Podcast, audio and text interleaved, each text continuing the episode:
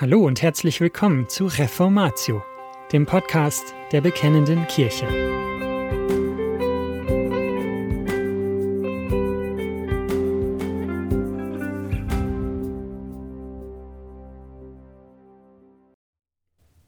Lehre statt Lehre. Ein Artikel von Kurt Vetterli, erschienen in der Bekennenden Kirche Nummer 40 im März 2010. Wie hoch ist der Stellenwert der Lehre in der Kirche einzuschätzen?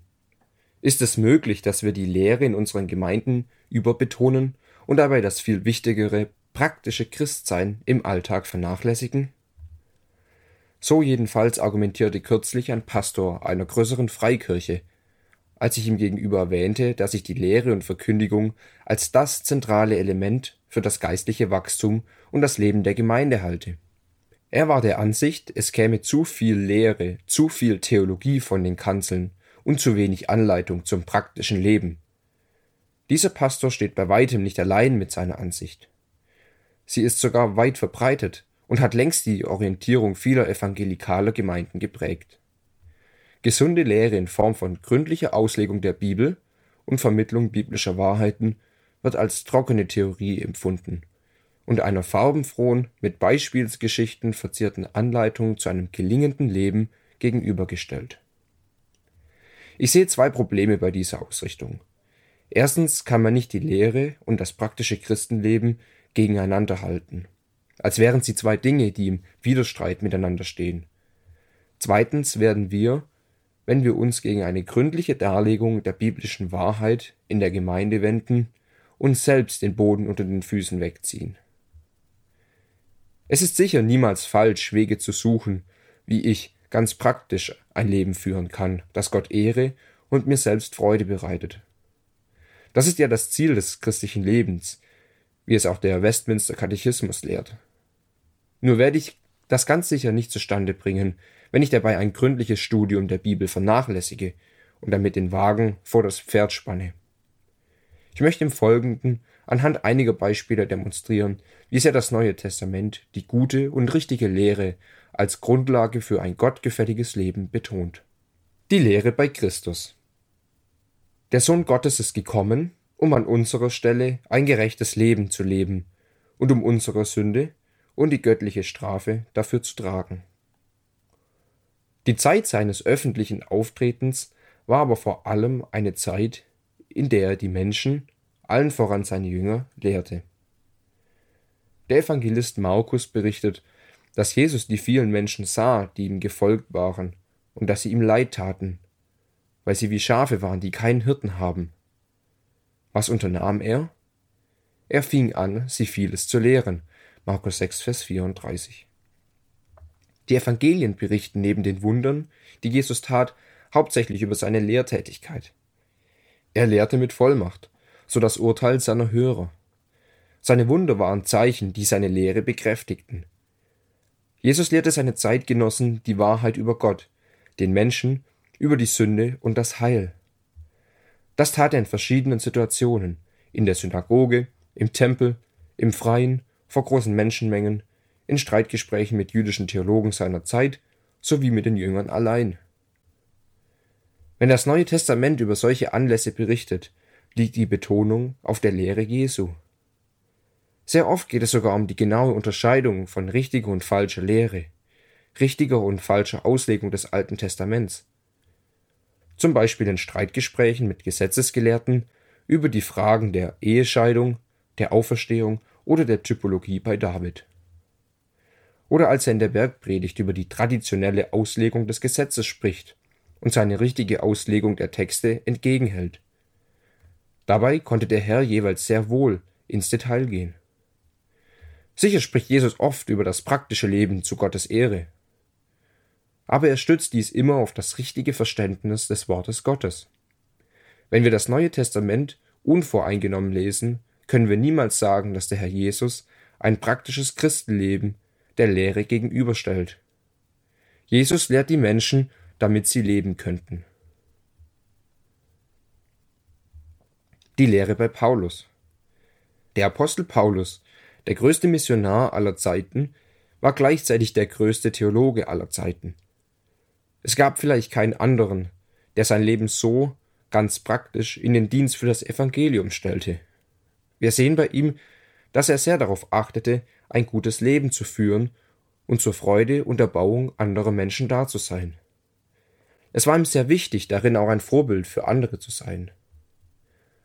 Aber gerade bei ihm sehen wir, wie bei keinem anderen, dass er dieses gute Leben auf einer gründlichen und genauen theologischen Lehre gründete. Wir sehen das bereits, wenn wir nur die Struktur seiner Briefe anschauen.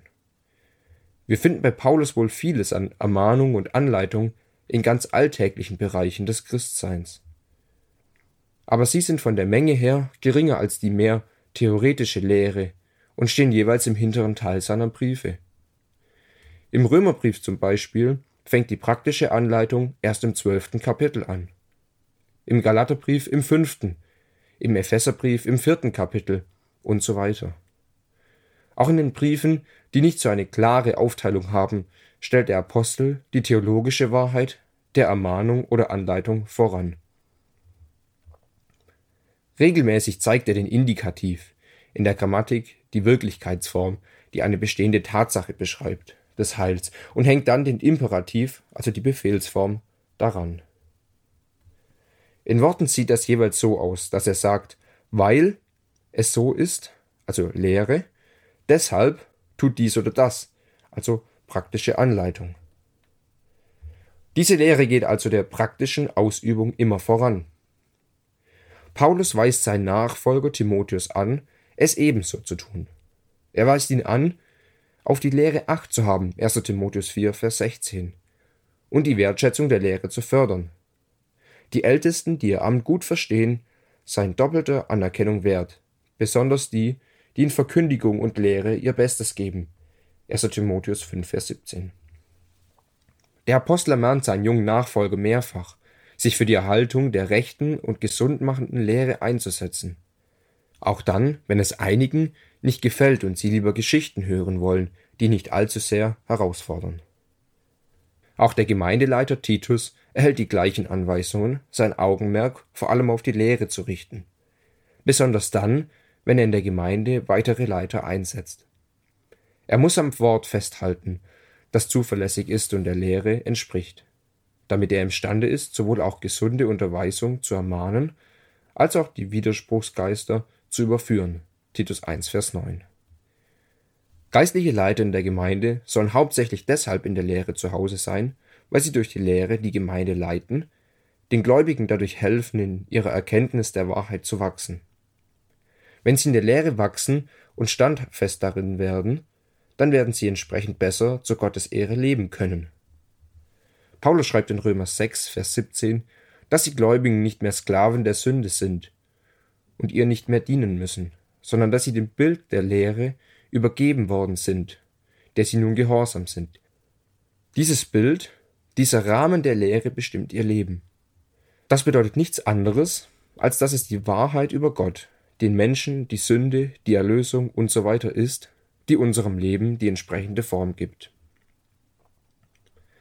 Im Grunde lehrt Paulus nichts anderes, als dass es biblisch-theologische Wahrheit ist, die uns Sieg über die Sünde beschert.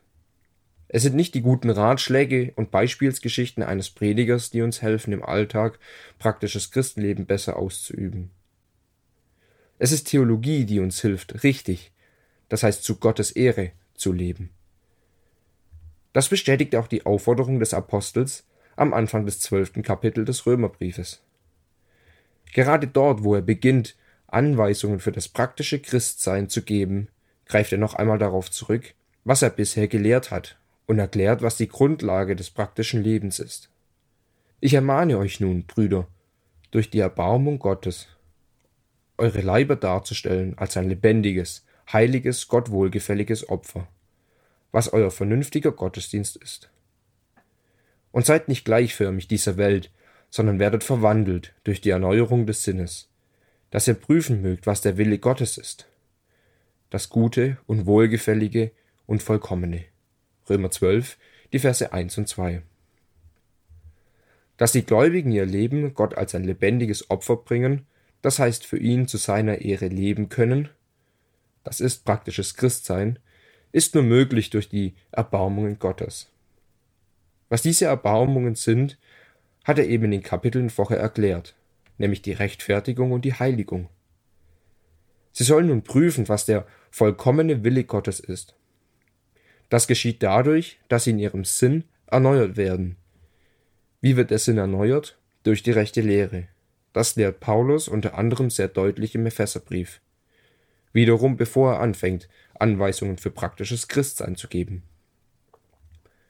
Und er hat die einen als Apostel gegeben und andere als Propheten, andere als Evangelisten, andere als Hirten und Lehrer, zur Ausrüstung der Heiligen für das Werk des Dienstes, für die Erbauung des Leibes Christi, bis wir alle hingelangen zur Einheit des Glaubens und zur Erkenntnis des Sohnes Gottes, zur vollen Mannesreife, zum Vollmaß des Wuchses der Fülle Christi.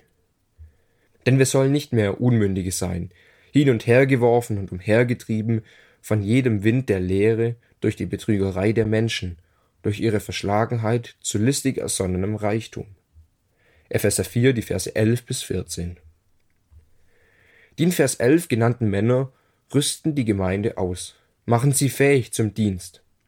Das Ziel des Dienstes ist die Mündigkeit der Gemeinde, dass sie zur vollen Erkenntnis des Sohnes Gottes gelangen. Das Gegenteil dieser Mündigkeit nennt er in Vers 14. Es ist das Hin- und Hergeworfensein von jedem Wind der Lehre.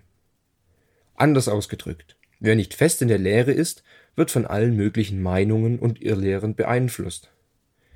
Er kann schließlich auch kein gutes Leben führen, weil er die notwendigen Grundlagen nicht hat. Interessant ist in dem Zusammenhang, dass die Apostel Paulus, Petrus und Johannes, immer wenn sie in ihren Briefen über Irrlehrer schreiben, auch auf ihre massiven moralischen Verfehlungen hinweisen. Falsche Lehre und schlechtes Leben hängen so zusammen wie gute Lehre und gutes Leben. Dies bestätigt schon ein oberflächlicher Blick in die Kirchengeschichte und auch auf die aktuelle Situation. Gute, unverfälschte biblische Lehre, die wir auch Theologie nennen können, ist niemals nur trockene Theorie, sondern ist die Grundlage für unser christliches Leben.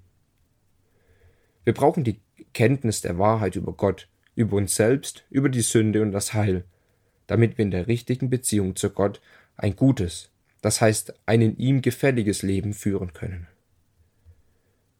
Darum müssen wir darauf bestehen, dass in unseren Gemeinden zuallererst darauf geachtet wird, dass wir die rechte Erkenntnis Gottes haben. Diese erhalten wir durch Unterweisung in biblischer Lehre, sprich Theologie. Deshalb zum Schluss noch eine Ermahnung. Beten Sie bitte für Ihre Hirten, dass sie bereit sind, allen Unkenrufen zum Trotz Lehrer der Gemeinde zu sein. Und lassen Sie sich belehren. Und das war's schon wieder mit dieser Folge von Reformatio. Wenn Sie selbst eine Frage an uns haben, laden wir Sie herzlich dazu ein, uns diese zu schicken. Besuchen Sie uns unter www.bekennende-kirche.de/fragen und nutzen Sie das dortige Formular. Wir werden Ihnen darauf antworten und, so Gott will, Ihre Fragen klären. Außerdem können Sie auf der Seite der Bekennenden Kirche wie gewohnt die Beiträge aus der BK lesen, die Zeitschrift abonnieren und unsere Arbeit mit einer Spende unterstützen. Alle Links finden Sie auch in der Beschreibung dieser Folge des Podcasts. Wir bedanken uns fürs Zuhören, wünschen Ihnen Gottes Segen und sagen Tschüss. Bis zum nächsten Mal.